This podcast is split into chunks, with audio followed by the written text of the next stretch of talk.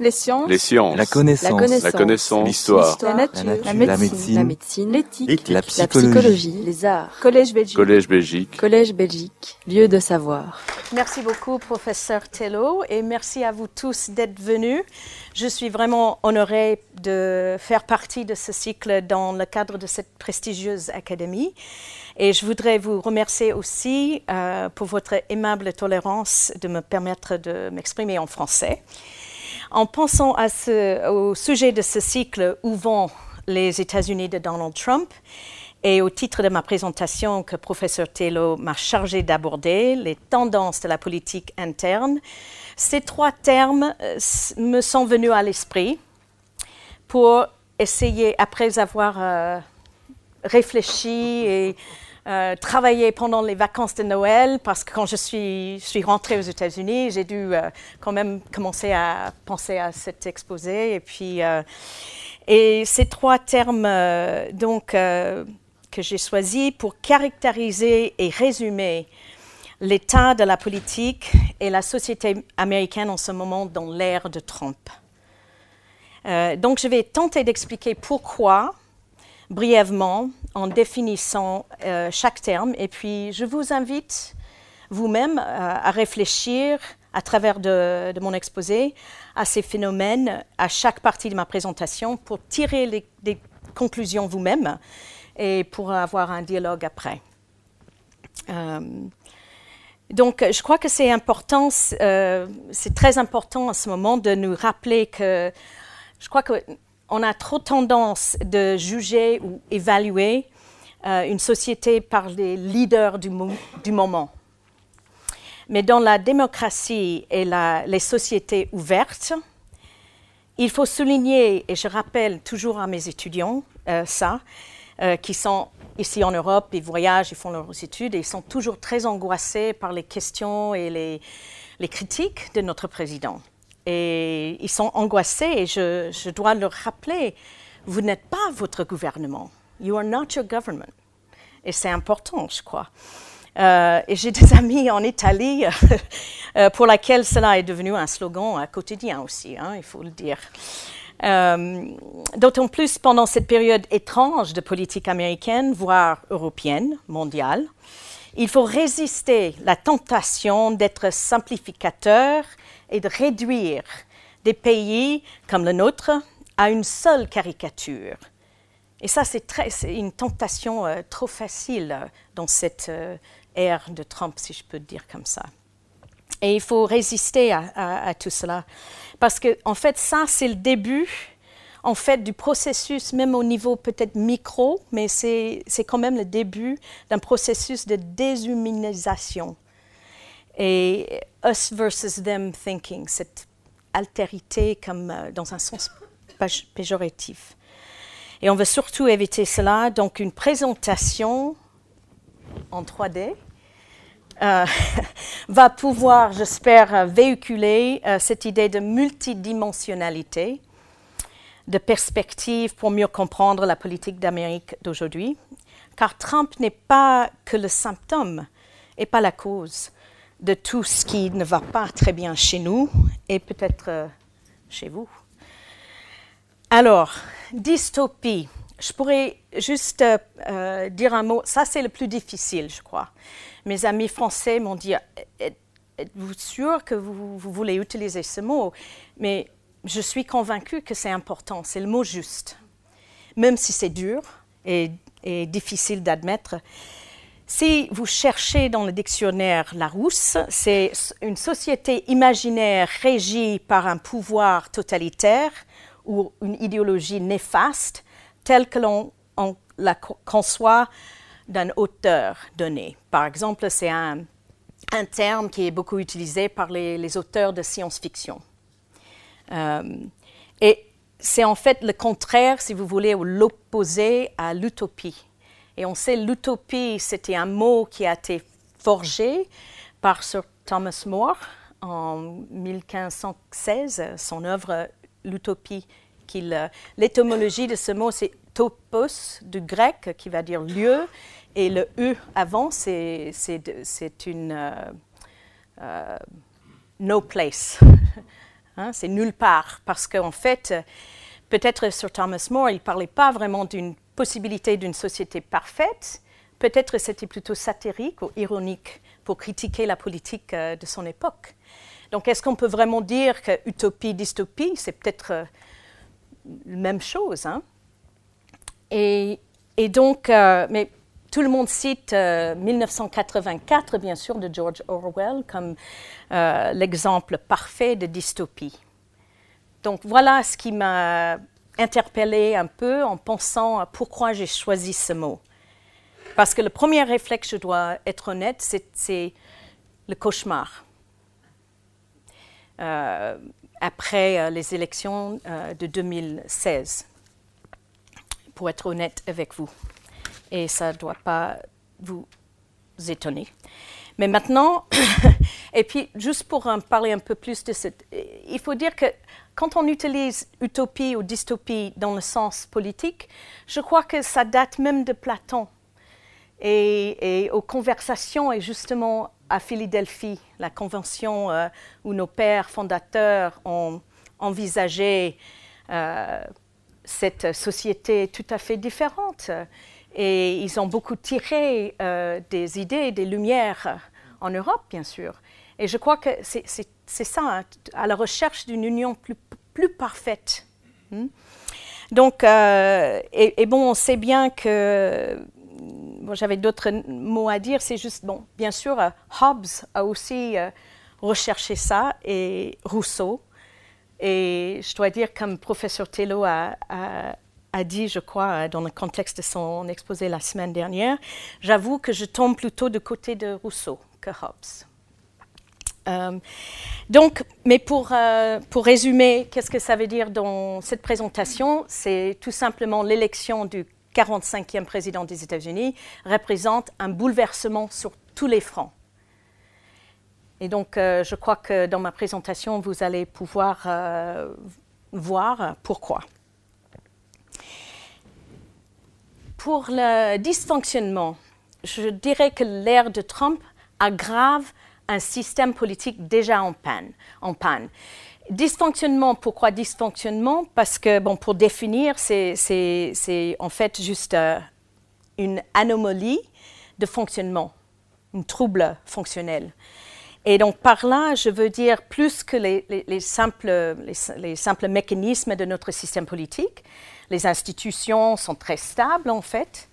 Euh, et, et ça fait partie un peu de notre tradition constitutionnel que professeur Tello a bien souligné n'a pas beaucoup changé en fait depuis toutes ces, années. Et en fait, euh, la Constitution telle qu'elle est a changé qu'on a amendé, si vous voulez, que 23 fois. 23 simples amendements. Pas très simple en fait, parce qu'il fallait vraiment, euh, après la guerre civile, euh, c'était des changements importants. Donc il ne faut pas négliger, mais ces amendements sont le plus important euh, dans l'évolution de notre système politique. Ça, se trouve vraiment dans les amendements.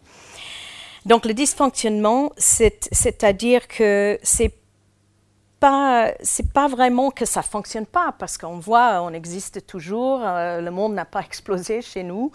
Euh, mais professeur Tello a parlé un peu dans le contexte de notre politique étrangère. Nous avons eu une évolution dans les pouvoirs de notre président et ça s'appelle Imperial Presidency.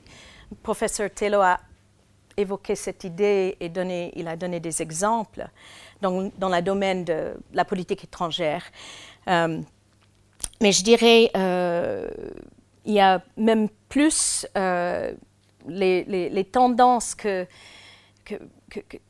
le, rôle de l'argent qui, influence beaucoup euh, notre système politique, euh, les effets du système bipolaire, enfin bi-party, euh, deux partis, deux partis tout simplement, comment un pays de 300 millions d'habitants peut faire une société politique avec deux simples partis politiques, c'est pas possible.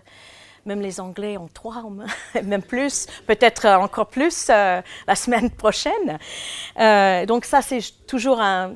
Euh, c'est il y a des problèmes, le dysfonctionnement dans notre système, et je dirais que Trump n'a qu'aggravé ce système politique qui était peut-être en panne, c'est un peu trop fort, mais encore, je vais vous encourager de, de m'engager avec les questions et le dialogue. Et finalement, dynamisme, c'est très facile, c'est l'aptitude à, agir, en fait.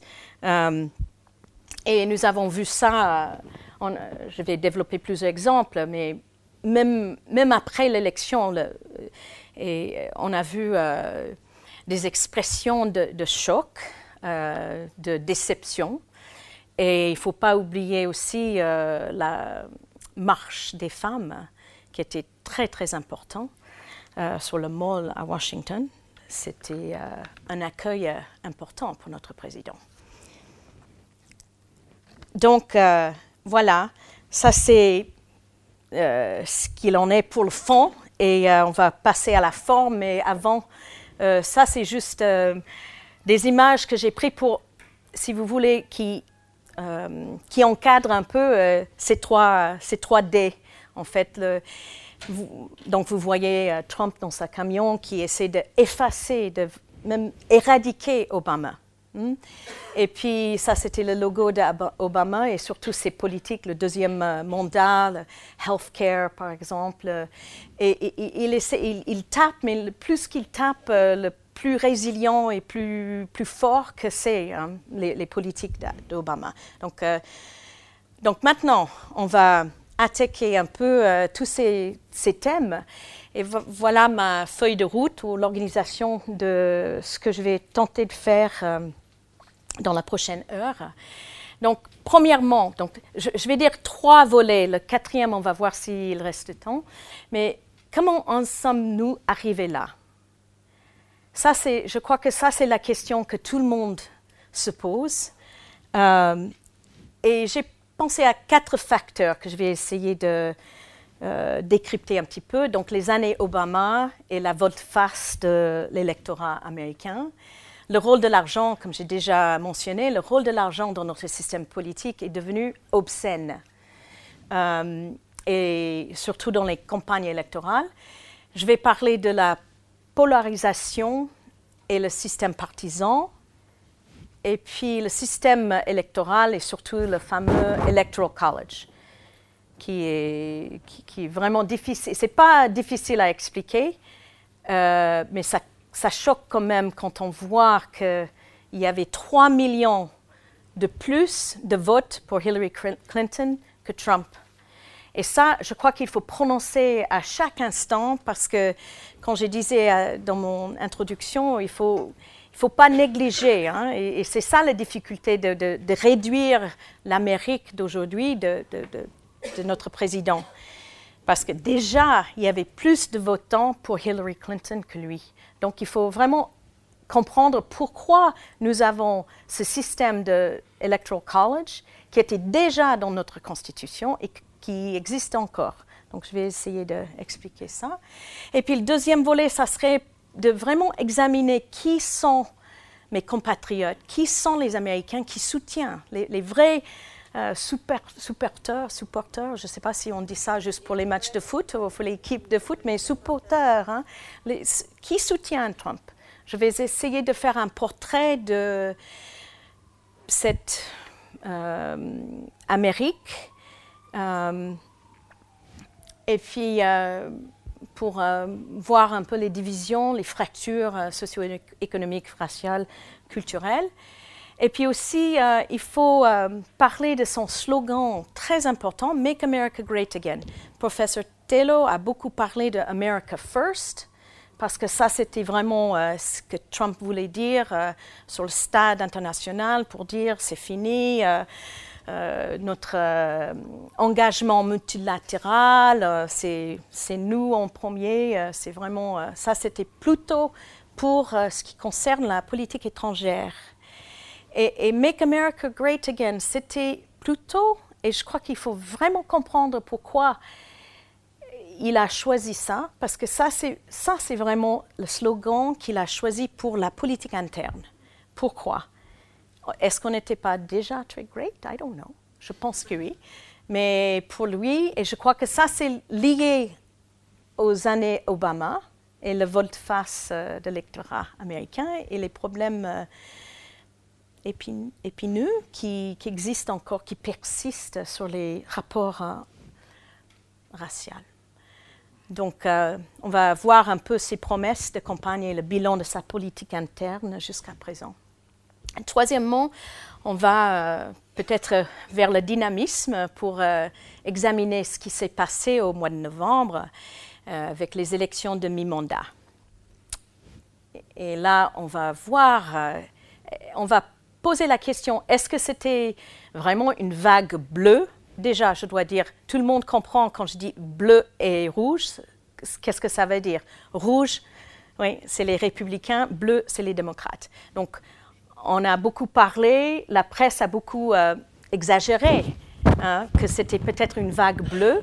Donc, moi, je dirais plutôt c'était une victoire un peu mitigée des démocrates.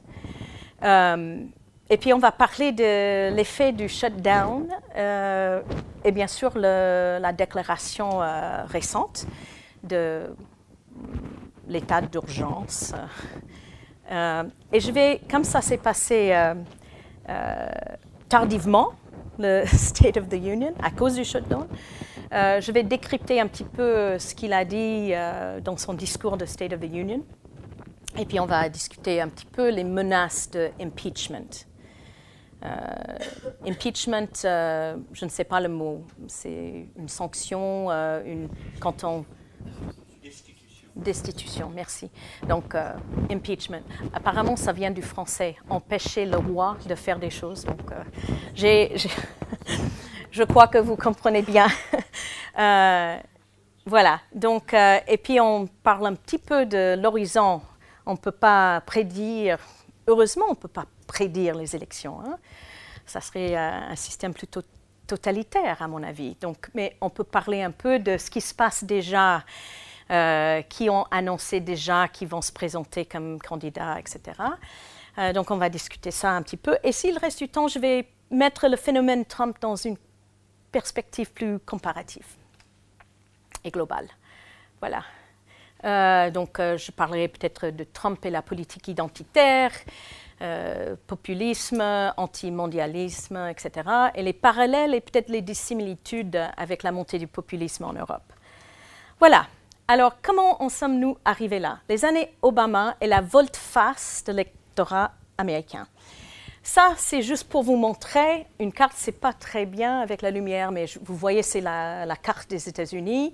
Et ce que vous pourrez très bien constater, c'est que c'était surtout le Midwest. Hein.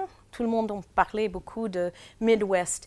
Qu'est-ce qui s'est passé? Et en fait, ça, ce sont des counties, les, circonscriptions, euh, qui ont euh, changer, donc c'est-à-dire si c'est orange plus foncé, ils ont, c'est Obama qui a gagné deux fois. Donc ils ont élu dans cette euh, circonscription deux fois Obama, et l'orange euh, plus clair, c'est juste une fois. Donc déjà, il y avait dans deuxième, euh, donc les, élections de mi-mandat d'Obama, il y avait déjà une sorte de backlash. Hein. Hmm. Euh, donc il faut, il faut bien regarder cette, euh, cette carte pour voir qu'il y avait quand même euh, quelques États et quelques régions qui étaient vraiment en jeu, plus importants que les autres. Et ça, je vais revenir sur cette graphique. Donc, je vais juste attirer votre attention sur la, question de, de vote des, des, blancs et des noirs. Donc, juste ici. Donc, c'est évident que Clinton a, gagné le vote euh, de mes compatriotes de afro-américains, African American, 91 ou 91 du vote. Et euh, donc, on, va revenir. Donc, je voulais juste, comme on parle un peu de euh, une réaction contre deux mandats Obama, ça c'est très important. Deuxième facteur, je crois qu'on ne peut pas négliger l'importance euh, de l'argent dans notre système euh, politique et les campagnes électorales. C'est vraiment euh, hallucinant ce qu'on dépense et il faut aussi ajouter qu'on est toujours en campagne électorale. On est toujours en train d'avoir des élections. Au niveau fédéral, mais aussi au niveau euh, de chaque de nos 50 États et municipal, etc. Mais juste au niveau national ou fédéral, on a toujours, donc tous les quatre ans, c'est les présidentielles. Et la, Chambre basse, leur mandat, c'est que, deux ans, donc tous les deux ans. Le Sénat, c'est les 50 sénateurs, ils sont divisés en, tiers, donc un tiers est élu deux ans, l'autre tiers deux ans après, et le dernier tiers, c'est avec les... Donc on est toujours en train d'avoir les, campagnes électorales. Et quand on regarde l'argent qui qui qui est mis là-dedans, c'est vraiment incroyable. C'est vraiment l'argent qui dirige beaucoup hein, dans notre euh, société politique, dans notre système politique plutôt. Et ce que vous pouvez constater, que ce pas toujours le cas. C'était surtout après les élections dans les, années 2000 que ça devient vraiment euh, extraordinaire. Et pourquoi? C'est parce que en parlant de notre système de check and balance et séparation de pouvoir, c'est la Cour suprême qui a jugé que les législations qui ont été faites dans euh, un chemin bipartisan par John McCain, un, républicain conservateur très important, et Feingold, un démocrate. Ils ont mis en place les législations pour réguler, un peu régler et euh, essayer de diminuer la somme d'argent qui est versée dans nos campagnes électorales. Mais en fait, en 2003 et encore plus important en 2010, ils ont, fait ils ont en fait dit que le Congrès n'a pas le pouvoir ou la justification de faire ça. Donc c'était la Cour suprême, je crois que notre intervenant, la semaine prochaine va en parler. Hmm? Parce que c'est la Cour suprême qui a décidé dans un cas qui s'appelle Citizens United, donc c'est une ironie incroyable, ils auraient dû dire l'argent, citoyen de l'argent, ou citoyen argent, euh, est égal à la liberté de parole. C'est ça l'essentiel de leur cas, parce qu'ils ont dit il n'y a pas de limite. Parce que si on limite ce qu'on dépense, c'est une suppression de la liberté de parole. Donc ça, c'était leur logique. C'est-à-dire qu'on peut dépenser euh, beaucoup d'argent. Et c'est très compliqué. Je vous suggère de regarder un peu Colbert, euh, qui parlait beaucoup des super PACs. Et c'est drôle, mais, ça explique bien ce qui se passe. Donc maintenant, on peut euh, former des super PACs, Political Action Committees, qui, versent, qui donnent de l'argent. Et c'est illimité. Donc, tout ce qui est en, bleu et, rouge, c'est-à-dire les fonds qui sont en fait transparents, qui sont enregistrés et on peut vérifier, etc. Et dans les couleurs euh, euh, euh, plus claires, c'est les super PACs. Donc, c'est plus. Donc, vous voyez ce qui s'est passé avec ces dernières élections. Euh, présidentielle. Et ce que peut-être vous trouvez ça bizarre que Trump n'a, Hillary Clinton a dépensé presque deux fois de plus, n'est-ce pas? Est-ce que ça vous, peut-être ça vous étonne? Oui, mais je crois que vous allez voir euh, l'inverse dans les prochaines élections parce qu'il a déjà mis beaucoup dans ses, ses coffres. Euh, c'est pas le mot. oui, euh, parce qu'en fait, il ne croyait pas gagner. On ne sait même pas s'il voulait gagner. Mais il disait des, des choses tellement euh, bizarres que la presse ne pouvait pas résister. Donc il était tout le temps à la télévision gratuitement. Malgré le fait qu'il était un des plus riches, peut-être pas le plus riche, mais un des plus riches, donc il n'avait pas besoin de dépenser beaucoup. Il a, et, et il a tellement, euh, il n'était pas très dans les sondages, hein. euh, mais il a, il a complètement euh, effacé euh, ses opposants dans les primaires. Donc, mais je trouve qu'il faut, en parlant de, de l'influence de l'argent dans notre système politique, donc il y a ça, mais il y a aussi le fait qu'un homme comme Trump a pu, a pu se présenter et gagner. Donc, pour lui, pour, pour, moi, il est l'emblème de, de, de, de, de l'argent dans notre société. De l'argent sans, sans, substance, sans, enfin, il, il est Bon, je ne vais pas me lancer dans un critique trop facile, je, je, je me tais là. Euh, mais on peut revenir peut-être, mais je trouve que c'est important que, quand même, juste, il n'avait pas de qualité. Il était un, un homme d'affaires et a reality television personality, OK? Donc, il faut, euh, reconnaître. Et donc, euh, ça, c'est juste, si vous êtes déjà étonné par les dépenses dans les présidentielles, ça va vous encore euh, choquer de voir ce qu'ils ont été. Ils, n'ont pas eu le temps de compter, en fait. Ils sont toujours en train de compter euh, les fonds qui ont été dépensés au mois de novembre. Donc, pour les élections de mi-mandat, c'est beaucoup plus. C'est 40, euh, 4 euh, et demi, même on, on s'arrête là, 4 billions. Mais on peut dire, ben, c'est les élections moins importantes que l'élection présidentielle, mais aussi, il y a beaucoup plus de candidats. Donc beaucoup plus d'opportunités de, de, chercher, d'avoir des fonds. Euh, alors maintenant, je, je, voudrais parler de le troisième facteur, c'est la polarisation euh, et le système partisan. On a toujours eu un, système plus ou moins euh, équilibré entre ces deux parties. Ça a beaucoup évolué.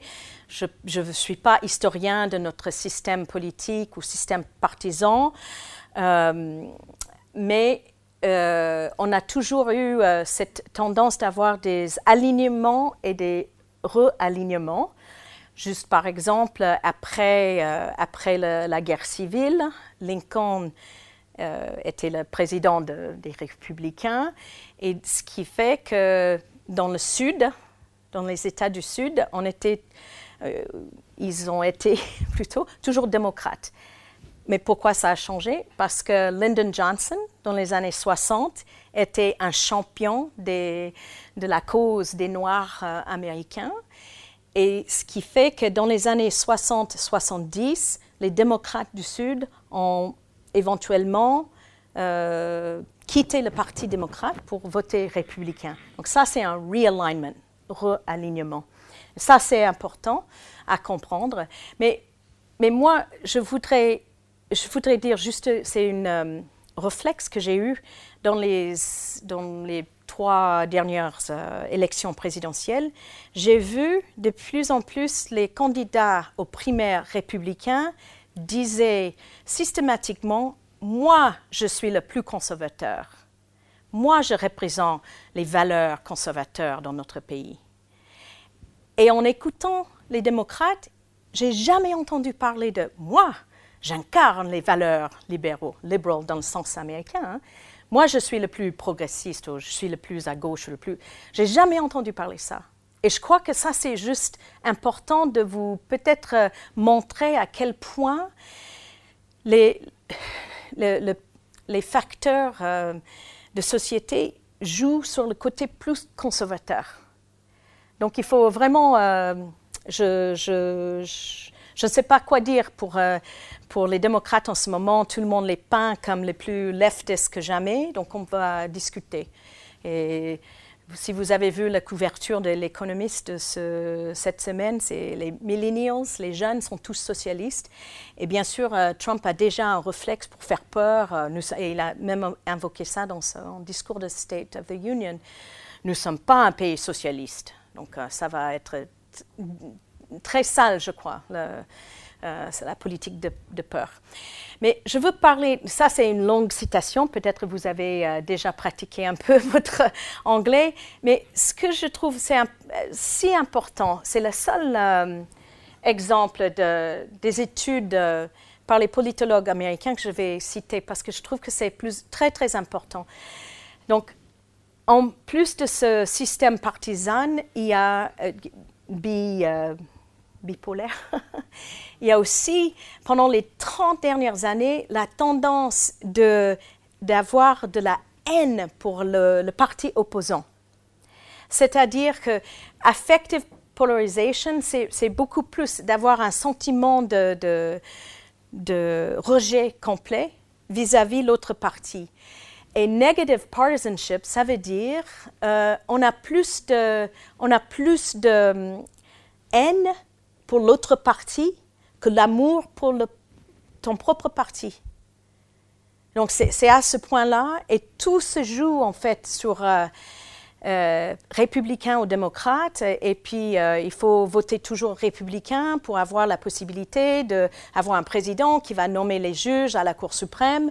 Donc ça enchaîne un peu un système de, fermeté, de fermeture de l'esprit. Et je trouve ça très dangereux. Et ça, c'est beaucoup étudié. Euh, et je pourrais vous donner des citations si vous voulez bien. Alors, je voudrais essayer de, de, faire, euh, de mettre tout ça ensemble.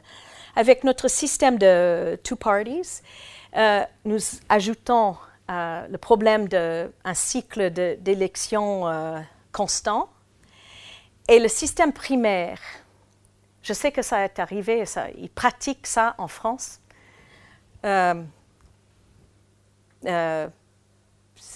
bon, primaire, pourquoi c'est important?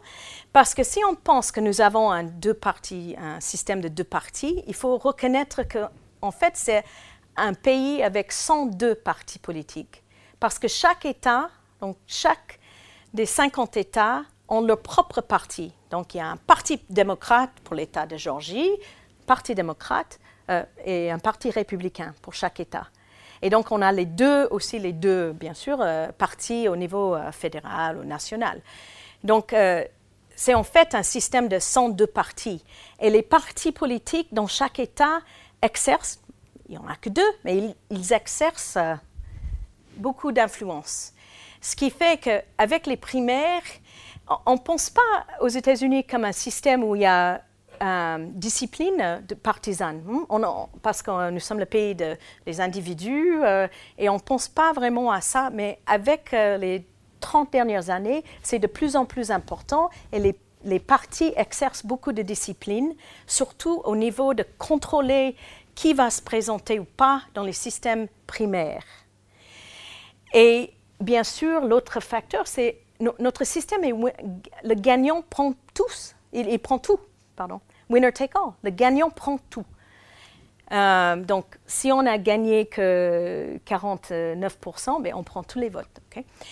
Et pour, euh, pour conclure, je vous donne un exemple de ces, euh, la controverse autour de la nomination de Kavanaugh, qui était nominé par président Trump pour être juge à la Cour suprême. Et c'était très controversé, je crois que vous avez beaucoup parlé aussi. Il y avait une sénatrice qui s'appelle Susan Collins, une républicaine, mais une des rares euh, modérés, euh, républicains assez modérés, raisonnables. Et elle avait beaucoup de questions sur Kavanaugh et il semblait qu'elle ait voté contre. Et j'avais noté ça avant donc, mais elle a changé et finalement, elle a voté pour Kavanaugh. Donc, ça montre un peu, un peu tout, quoi. Hein. Le, problème de, pression de, des leaders des partis et aussi le contrôle parce qu'elle a été menacée d'avoir un républicain qui allait contester ses prochaines élections. Et donc, dans ses coffres, elle avait 140 000 de fonds déjà pour son prochaine élection. Après la vote Kavanaugh, c'était 250, 250 000, donc plus que la double. Et puis, trois mois après, 1,8 million. oui, ça. Beaucoup d'argent pour le vote. Donc, c'est-à-dire qu'on peut être payé pour voter d'une certaine manière ou d'une autre. Désolé, mais c'est le cas. Et euh, j'ai des chiffres dans ma tête, mais j'avais mis ça dans les notes. C'est les chiffres qui ont été euh, prononcés par Robert Reich, qui était le secrétaire de travail pour Clinton, si vous vous souvenez, les professeurs économistes à Berkeley. Et c'est lui qui a fait cet exemple, qui a mis ça dans une perspective euh, indéniable, le, le rôle de l'argent dans notre système politique. Voilà. Et on arrive maintenant au système électoral. je, je, dois aller plus vite. Bon, le système électoral était déjà dans notre Constitution. Ça, c'est une longue histoire que je pourrais expliquer un peu plus après, mais juste pour dire, nos pères fondateurs avaient, il y a deux explications.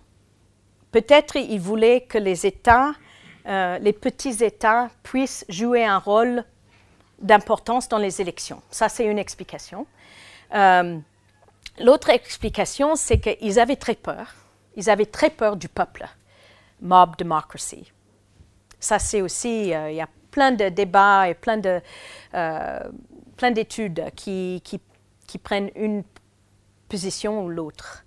Mais le système est comme ça depuis le début, avec quelques petits changements. Et le système est que dans tous les États, il faut gagner euh, 270 de votes pour, avoir, pour gagner l'élection présidentielle.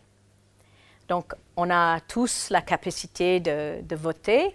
Et puis ensuite, chaque État règle plus ou moins de même façon maintenant euh, les électeurs qui vont exprimer de même façon que les votants. Donc, euh, si les citoyens de Georgie ont voté 40 euh, ou le plus, la pluralité pour un candidat ou l'autre, ils versent tout leur vote. Donc, c'est winner take all encore. Et il faut avoir 270. Hmm? Ce qui fait que, bon, aussi dans notre système, vous voyez euh, l'État de Iowa et le petit État de New Hampshire. Eux, ils ont des primaires pour les présidentielles en premier. Donc, ces deux États-là jouent un rôle très important, en fait, parce qu'ils sont un peu le thermomètre de, des sentiments des votants, des citoyens, etc. Donc ça, c'est aussi, ça, c'est aussi très important. Mais vous voyez que si on n'avait pas le système électoral, les Californiens auraient peut-être plus de voix que les citoyens dans l'État de Vermont, par exemple. Donc ça, c'est un peu la logique du système électoral. Je vous laisse euh, juger. Mais juste en vitesse, c'est pour montrer les présidents qui sont quand même gouvernés sans vote euh, populaire. Donc, euh, ce qui est peut-être étonnant pour vous, c'est Kennedy, par exemple, et même Clinton. Hmm?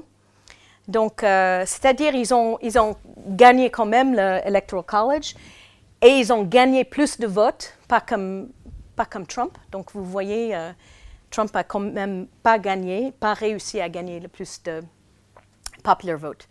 Donc, euh, ça, je vais aller juste vite, mais George W. Bush, je crois que tout le monde reconnaît qu'il a, il a à peine gagné l'Electoral College et c'était à la Cour suprême pour décider. Et finalement, ils ont, ils ont décidé contre euh, Gore et Bush était installé comme président. Et puis, euh, bien sûr, euh, Donald Trump. Mais, Trump, qu'est-ce qu'il a dit? J'ai gagné plus fort que jamais. J'ai gagné l'Electoral College plus fort que jamais. Bon. et qu'est-ce qu'on pense, mes, citoyens du collège électoral? Qu'est-ce que les Américains pensent de ce système? Mais vous voyez, à peu près deux tiers des citoyens américains pensent qu'il faut changer. Jusqu'à euh, ces dernières élections présidentielles. Mais c'était plus ou moins un constant que, et surtout après, c'est une conversation très importante, après l'élection de 2000, et mais c'était plus ou moins constant, à peu près deux tiers. Et maintenant, avec l'élection de Trump, un peu moins. Euh, qu'est-ce que j'allais dire? Euh, Aussi, euh, il faut dire que c'est très difficile de, changer notre constitution. Hmm?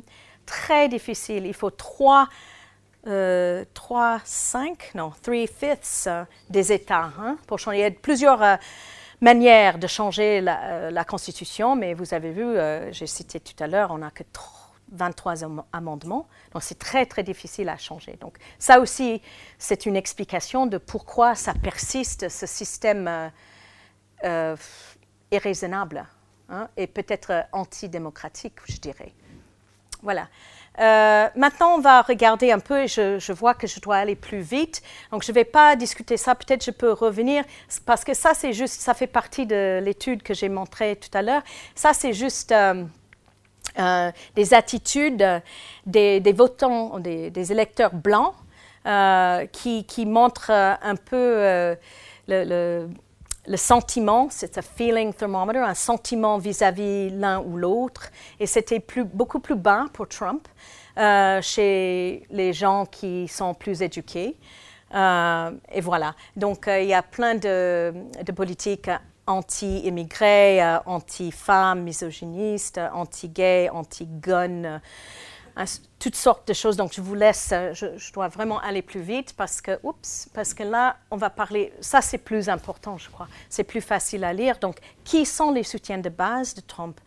Donc, on sait bien, le, plus important, c'est les, les hommes blancs non éduqués, enfin, sans éducation euh, au niveau euh, secondaire. Supérieur. supérieur. Donc, 64 euh, on voit quand même qu'il il y a des, ce, qui, m'échappe, en fait, c'est qu'il y a quand même 39% des, femmes euh, et des 47% des femmes blanches qui votent Trump. Hmm? Euh, donc il y a plusieurs choses à regarder, mais il y a encore euh, des, des, fossés entre des noirs et des blancs, des hommes et des femmes, des éduqués et non éduqués, et les jeunes. Hein, les jeunes n'ont pas beaucoup aimé euh, M. Trump. Et puis euh, là, c'est juste pour vous montrer euh, une vraie vague rouge. Ça, c'est une vague rouge. ce sont des, comme je, vous ai expliqué, les, élections de chambre basse ça déroulent tous les deux ans.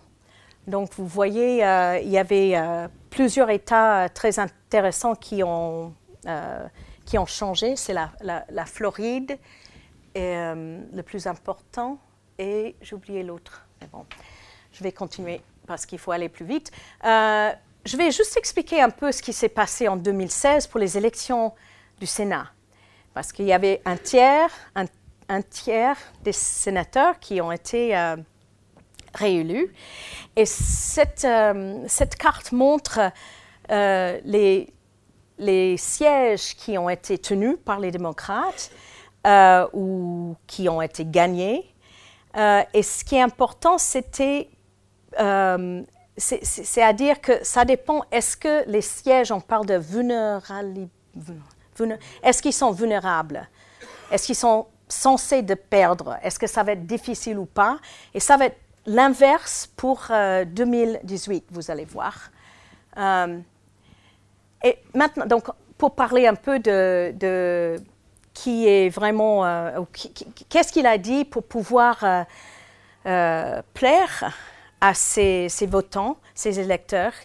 Et je m'excuse, je suis désolée, mais j'ai laissé ça en anglais parce que je, trouve que c'est fort.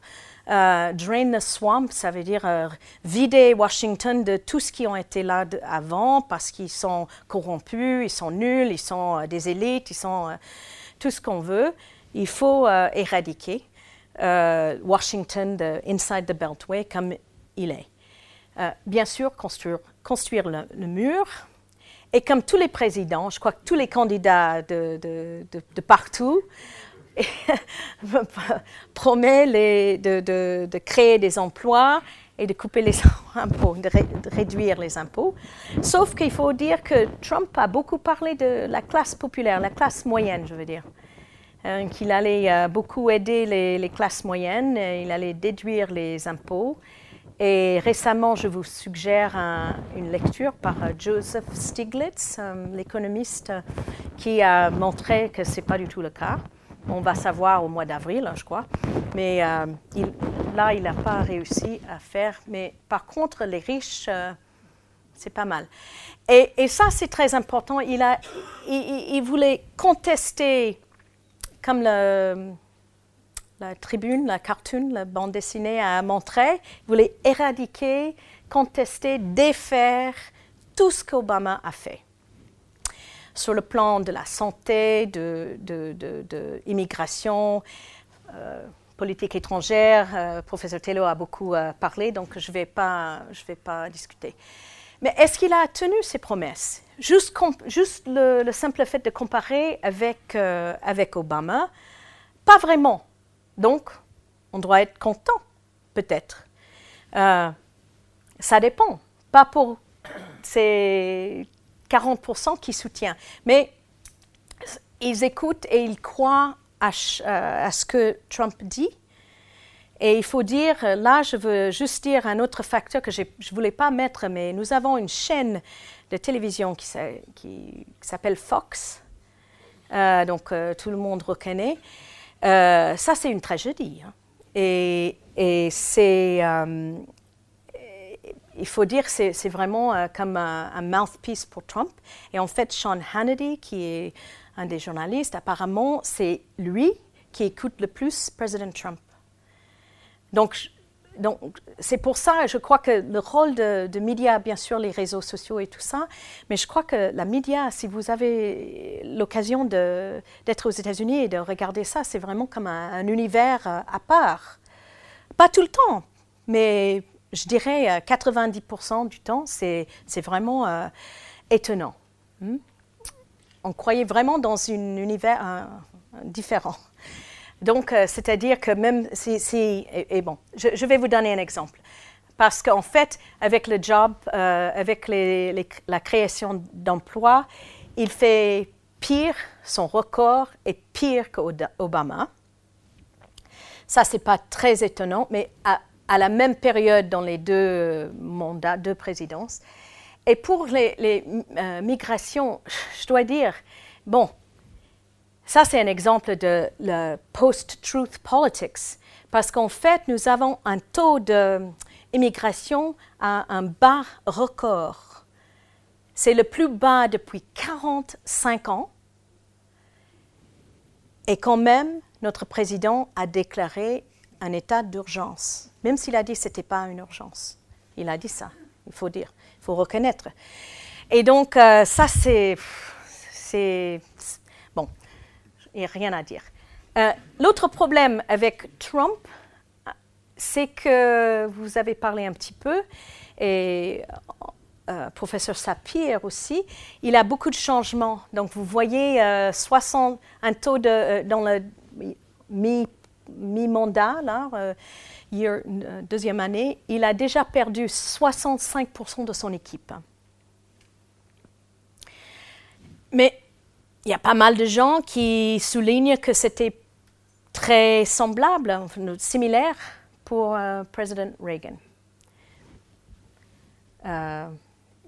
Euh, Ça, c'est juste, c'est intéressant parce qu'on utilise, on entend souvent, il y a 35% des Américains qui soutiennent Trump ou 40 Et ça, c'est une agrégation de tous les sondages, de, tous les polls. Euh, donc, euh, ça montre le plus, je crois que le plus correct euh, vu de son soutien. Aujourd'hui. aujourd'hui, Et donc, par parti politique, je vais juste vous montrer que en fait, c'est cette euh, negative partisanship, c'est les républicains, même s'ils ils prononcent des choses incroyables. Mitt Romney, qui était un candidat au président et maintenant un sénateur, il a, dit, il a critiqué Trump comme, comme les autres, mais il vote quand même, il soutient quand même. Euh, et donc, euh, chez les républicains, on a presque 90% de soutien. Alors, mais qu'est-ce qui s'est passé récemment? Ça, c'est le dynamisme. Et euh, je vais parler un peu de ce qui s'est passé. Donc, pour, euh, pour les élections euh, de la Chambre basse, ils ont gagné, les démocrates. Hmm? Ils ont quand même gagné assez clairement plus de sièges. Donc, 232 sièges comparés à 198 pour les républicains. La Chambre basse a le pouvoir le plus important, et ça, c'est pour euh, approuver l'argent qui est dépensé par le gouvernement. Ça, c'est the power of the purse que nos pères fondateurs a donné à cette chambre le plus important, le plus proche au peuple, aux citoyens. donc ça, c'est très important. Et en plus, malgré, il y avait beaucoup de bagarres, mais Nancy Pelosi est devenue le, Speaker of the House. Et ça, c'est très fort comme image euh, parce qu'elle a beaucoup euh, bagarré euh, avec, avec Trump et elle a plus ou moins gagné. Et c'est dur pour lui parce qu'il n'est pas très fan des femmes ou des femmes avec pouvoir.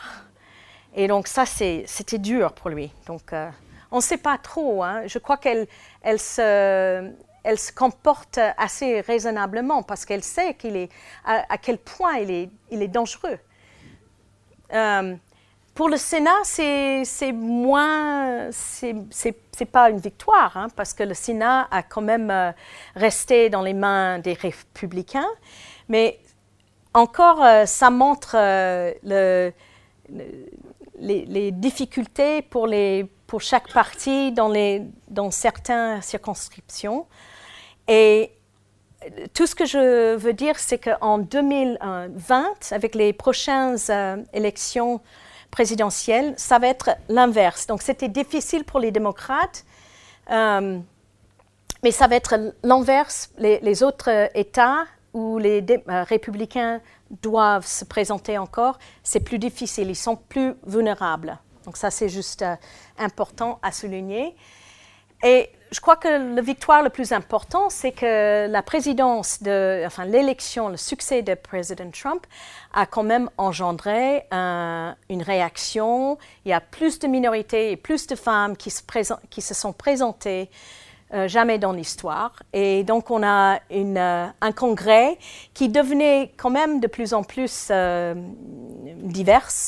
Mais c'est encore plus important après ces élections euh, de 2018. Euh, donc le, congrès, c'est là où c'est même plus important, c'est les femmes. Le nombre de femmes qui ont gagné un siège euh, dans la chambre basse, mais il faut il faut toujours pas être trop. il faut être modeste quand même, c'est 25 hein? Mais c'est le plus, que plus, que jamais. Et c'est 25% des femmes au Sénat. OK. Euh, là, je, vais juste faire euh, quelques commentaires sur le shutdown. Qu'est-ce qu'il a fait? Donc, on a vu euh, ses promesses sont difficiles à, tenir, en fait. Et quand il est devenu très, très en colère contre le Congrès qui ne voulait pas financer le fameux mur. Donc, on, vient de vivre le plus long euh, shutdown dans l'histoire euh, de notre pays. Donc ça, c'est le dysfonctionnement, n'est-ce pas? Et euh, je vais juste dire un mot. J'ai mentionné que j'allais parler un peu de, de, choses, son discours de State of the Union. Je crois que le plus important, c'était, j'avoue que je n'ai pas regardé. Mais j'ai lu j'ai lu et la façon dont son discours a été décrit par les médias, c'était red meat. Ça veut dire, c'était vraiment, il parlait pour euh, ses soutiens de base. Euh, ils sont tous, tous qui sont contre moi sont, sont des, des mâles, des, des êtres mâles en fait. C'est le langage qu'il utilise. Quand il parlait des démocrates qui, allaient voter contre Kavanaugh, il décrivait the evil Democrats. Ça, c'est la dégradation, dégénération, non, degeneration, de notre. c'est pas, c'est, même pas une question de civilité, c'est juste un respect pour, euh, pour un système démocratique, les institutions, le, le, but en fait de, d'avoir euh, le dialogue. Mais quand on traite tout ce qui est contre lui, euh, c'est ça la politique identitaire aussi. Hein. Euh, donc, euh, le shutdown, ça a coûté très cher, j'ai oublié le chiffre, mais il y avait des histoires très tristes. Et puis, ça va continuer parce qu'il n'a pas eu, bon, on a un répit, mais c'est temporaire. Hein. Il, utilise ses pouvoirs d'emergency qui datent, euh, c'était Président Wilson la première fois que c'était utilisé, c'était pendant l'engagement des Américains dans la Première Guerre mondiale. Donc ça date de c'est une longue date, mais ça a beaucoup évolué et ça a été beaucoup utilisé pendant la guerre de Vietnam. Et dans les années 60, c'était Gerald Ford, je crois, qui a essayé de, de changer, enfin, de, de, renforcer la capacité. Donc, ça fait partie de Imperial Presidency, de donner de plus en plus de pouvoir au président, qui était tout à fait le contraire des esprits et les vœux de nos pères fondateurs. Ils avaient très peur de ça, en fait. Euh, et voilà, OK. Qu'est-ce que j'allais dire? Ah, Les euh, destitutions La menace de destitution? Impeachment, oui. Euh, je peux résumer un article que j'ai lu dans le, magazine Atlantic qui fait un cas extraordinaire pour the impeachment.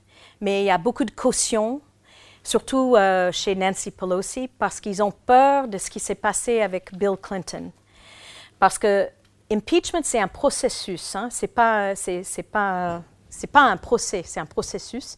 Donc c'est la Chambre basse qui a la capacité de, lancer ça, et puis au Sénat, c'est là le vrai procès. Et c'est la chef de la Cour suprême, le Chief Justice, qui, gère le procès. Et donc, euh, le fait d'être un impeach, ça ne va rien dire. Et comme Clinton était pas très populaire, en fait, et après le processus d'impeachment, il a gagné dans les, sondages. Donc, Nancy Pelosi et les démocrates ont un peu peur de faire ça. Mais l'avantage, c'est que il doit, il doit détourner son attention sur ce, de, sauver sa vie politique, plus ou moins. Donc ça pourrait être un avantage. Donc c'est un débat chez nous aux États-Unis en ce moment. Est-ce qu'on devrait le faire? On a plein d'évidences, plein de raisons, justifications pour le faire. Euh, donc on, doit attendre, voir s'ils si, vont le faire. Euh, et puis voilà. Et l'horizon, donc euh, bien sûr, il, même avant qu'il il a pris, avant son speech d'investiture, inauguration, il avait dit dans, un entretien à la radio, il avait un moment brillant, il avait déjà pensé à son prochain slogan pour 20 euh, 000. 20 Oui, Keep America Great Again. Non, keep, oui, c'est ça. Keep America Great. Donc, il allait transformer notre pays qui était euh, en ruine et le rendre encore plus magnifique. Sur cela, je dois dire que Obama peut-être il n'était pas le, président le plus parfait, mais il avait quand même bien gouverné, il a bien géré notre économie et on était déjà au début de son deuxième mandat, on euh, avait déjà réussi à récupérer la, croissance, euh, notre économie allait très bien. Et Martin Wolf, l'éditeur de Financial Times, a montré en cinq graphiques quel avantage Trump avait pour hériter cette économie. Donc, il ne faut, il faut pas oublier, j'ai montré aussi la création d'emplois, etc. Donc, si les Américains puissent retrouver la capacité d'écouter, de voir, peut-être on a une chance de voir que c'était une, tragédie, en fait. Une tragédie, tout simplement. Euh, et, mais je ne sais pas si les démocrates vont avoir la, juste, enfin, la capacité d'être raisonnables, d'être... Euh, d'avoir euh, de l'astuce pour, et la stratégie pour vraiment euh, bien combattre cette machine d'argent et le, système partisan très, très fort. Et vous avez vu euh, quand même les États rouges sont plus nombreux. Donc voilà, je ne peux pas vous laisser plus de détails que ça parce qu'on a encore deux ans, pas vraiment deux ans à attendre parce qu'ils sont déjà en campagne. Donc, euh, je crois que je dois m'arrêter là, mais j'allais parler peut-être de phénomène Trump en perspective comparative. Ça, c'est juste un, c'est affreux, euh, mais ils sont tous là-dedans, même euh, votre compatriote Orban. Et ça, c'est de freedom, freedom. Pardon? Pas notre compatriote. Non, oui, je veux dire au niveau européen. Euh, il y a les Polonais et les Chines, les, Turcs et Poutine. Et euh, ça, c'est juste pour dire, c'est tiré de ce report euh, dans le Freedom House. Si vous euh, connaissez cette organisation de recherche qui existe depuis les années 74, depuis 74, je crois, et ils sont basés aux États-Unis, à Washington, et ils euh, contrôlent, évaluent euh, la situation de liberté dans le monde. Et pour la première fois euh, cette année passée, les États-Unis ont gagné un, très mau- mauvais score. C'est encore bien, mais le score parfait, c'est 100. Et maintenant, euh, nous sommes euh, 86. Et une, euh, ça, c'est très important, une érosion de démocratie aux États-Unis. Et je trouve que c'est important à, à montrer parce que ils sont, ça, c'est une, une sorte d'autocritique. Et je vous encourage vivement à lire cet article.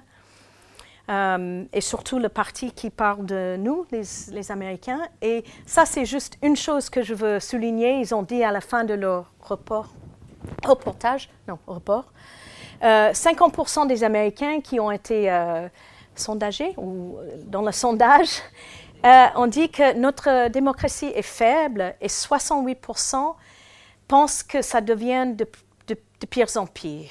Et ça, c'est le plus effrayant. Si, si les gens dans une démocratie aussi grande que la nôtre euh, s'inquiètent pour l'institution de, démocratie et ils citent ces, facteurs-là, le rôle de l'argent dans la politique. Donc les Américains sont contre le rôle de l'influence que joue l'argent. Ils sont contre la décision de- de la Cour suprême.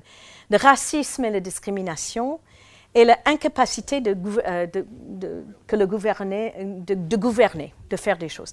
Euh, J'ai plein d'autres. euh, Je crois ça, ça montre un peu la montée de populisme en Europe et d'extrémisme de droite et de gauche. Ça, c'est juste pour vous dire que, en fait, depuis l'an 2000, il y avait une étude formidable qui a été faite par les chercheurs à Harvard qui nous a alertés déjà de cette désaffection euh, de démocratie dans, dans l'Ouest. Et c'est très important. Et deux autres, deux autres livres très importants, c'est que, je ne sais pas si ça c'est bien dit, mais la démocratie ne se limite pas aux élections. Il ne faut pas oublier ça. On n'est pas nos gouvernements, mais il faut quand même plus que jamais voter parce que si, quelquefois c'est peut-être le, moindre qu'on peut faire et il faut le faire.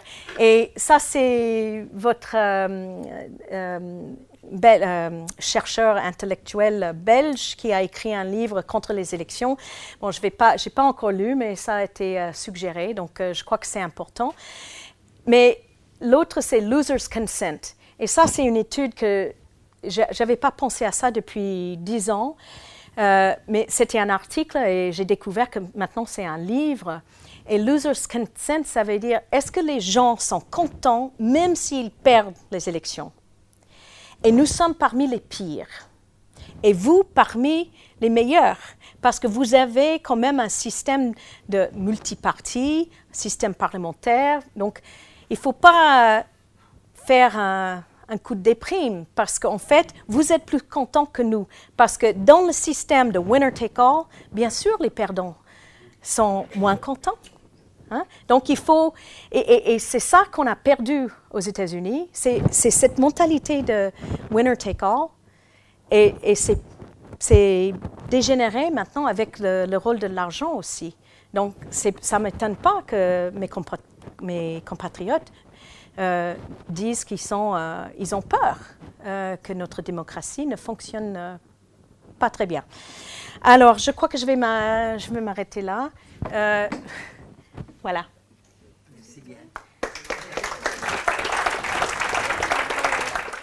Les sciences. Les sciences. La connaissance. La connaissance. L'histoire. La nature. La nature, La la médecine. médecine, La médecine. L'éthique. La psychologie. Les arts. Collège Belgique. Collège Belgique. Collège Belgique. Lieu de savoir.